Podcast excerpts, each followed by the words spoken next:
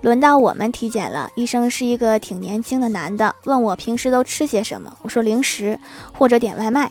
然后医生语重心长地说：“都说了，你们年轻人不要整天吃外卖这些垃圾食品，不营养不健康。”我连连点头，我说：“是是是，我知道了。”然后我妈问：“那大夫，您平时上班都吃些什么呀？”大夫坦然自若地说：“外卖，还有这些垃圾食品。”所以你刚才说那一堆，就是为了走个程序？